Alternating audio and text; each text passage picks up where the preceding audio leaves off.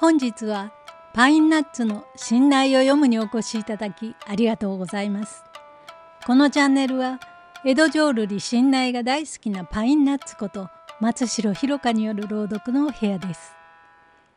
信頼は江戸時代に大流行した三味線音楽江戸浄瑠璃の一つで当時の世相を反映した物語を語りと歌で綴る芸能です。このチャンネルでは古書を紐解き節はつけずに朗読で信頼をご紹介いたします。なお信頼の一部には今日から見れば不適切な表現が含まれる場合がありますがその歴史的な価値を踏まえ書かれている表現のまま朗読いたします。それでは信頼の世界へご一緒しましょう。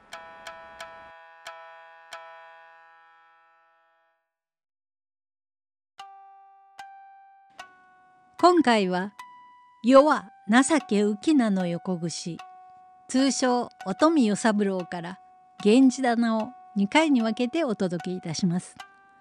このお話は嘉永6年1853年瀬川上皇が八代目市川團十郎のために書き下ろした演目を信内に移したものです。どうぞお聞きください。世は情け浮名の横串。乙女与三郎。源氏棚。城の巻。江戸紫の二度染めは名のみゆかりの原野棚。夜は行き来の音絶えておぼろに照らす宵月を。今を盛りに咲く梅の白きに目立つ黒塀に粋な三月の細格子内ぞゆかしき糸竹のねじめもさえし本調子。何し近江の八景を筆のすさみに前世のここに移して三井寺やくれて花咲く鐘の声。折から表二人連れ顔の名題の彫り物は鳥なき里のコウモリやす。少し遅れて足早に来るは名うての向こう傷。顔はすっぽり手ぬぐいに隠せとどこか成田屋の良さと知らるるなりそぶり。肩で風切り来たりしが確かにここぞと角の口。得てはここかこのうちよ。てめえ外にいや。ほんの小遣い取りだな。堀をみこしの松の影。暗きところに佇めば。安は格子をがらり開け。へい、まっぴらごめんなせやし。障子をそろりと。へい、ご新造さん。この間は大きにご厄介になりましてありがとうございます。といえばこなたは主のお富。おやどなたへ？と三味線を片絵に差し置き安藤の樋口差し向け顔眺め。おやお前はいつぞやのお方？何しにおいで？と尋ねれば「へえまた少しお願いがあってまいりました」。お願いとはえ他のことでもございませんが友達が喧嘩をしまして大怪我をしやしたからまあ当時にでもやろうと思いますがいやもうごなんでしようがございませんからご近所を少々ずつお願い申して歩きます。よい、こっち入りや。俺が誰らあな。と手ぬぐいをかぶりしままに片隅に腰打ちかけたる無作法を見て見ぬふりの流し目にタバコ輪を吹く長ぎせるとんとはたいて触らぬ手安は小膝をなでながら「ええこの野郎でございます。よいご挨拶申しゃ。ええ、何分お願い申しやす。と挨拶すれば、おや、何のことかと思ったらそのことかえ。あいにく旦那も留守。また早々は私にも。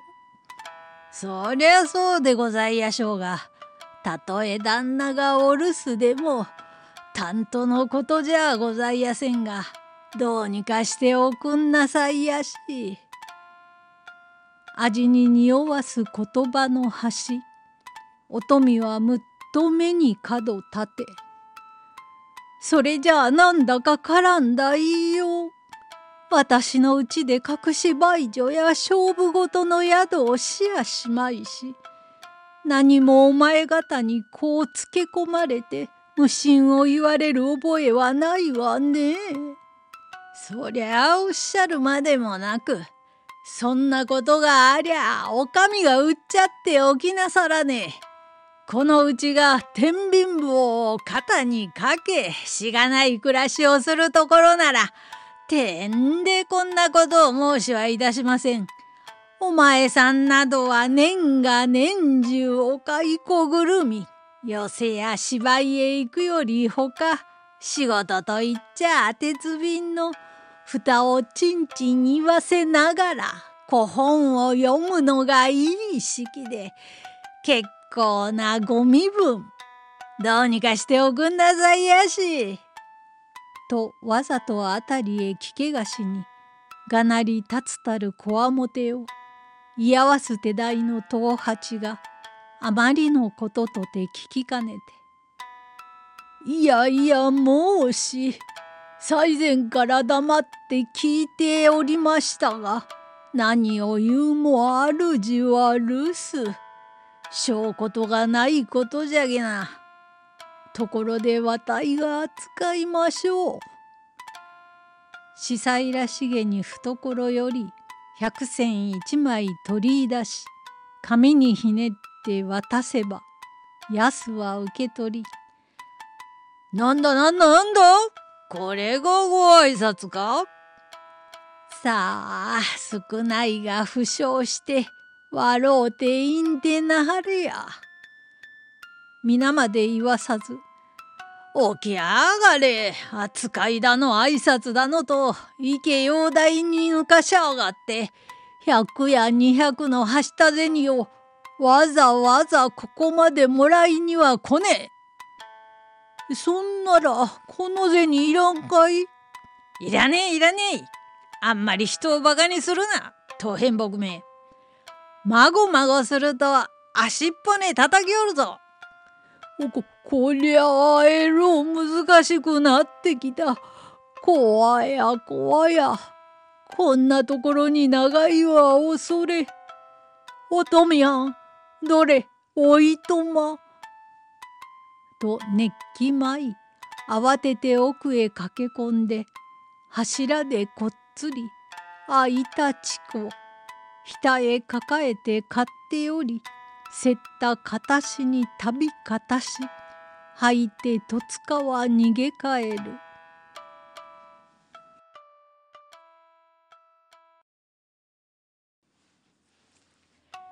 新内乙女与三郎源氏棚城の巻をお届けいたしましたいかがでしたか？元のお話は与三郎と乙女の出会いから別れ再会まで9幕30話という長編ですが今回の源氏棚は安に連れられてゆすりに入った家で死んでしまったと思っていた乙女と再会を果たすという人気のシーンです。下の巻では乙女と与三郎のやり取りが中心となります。どうぞお楽しみに。おやかましゅうございました。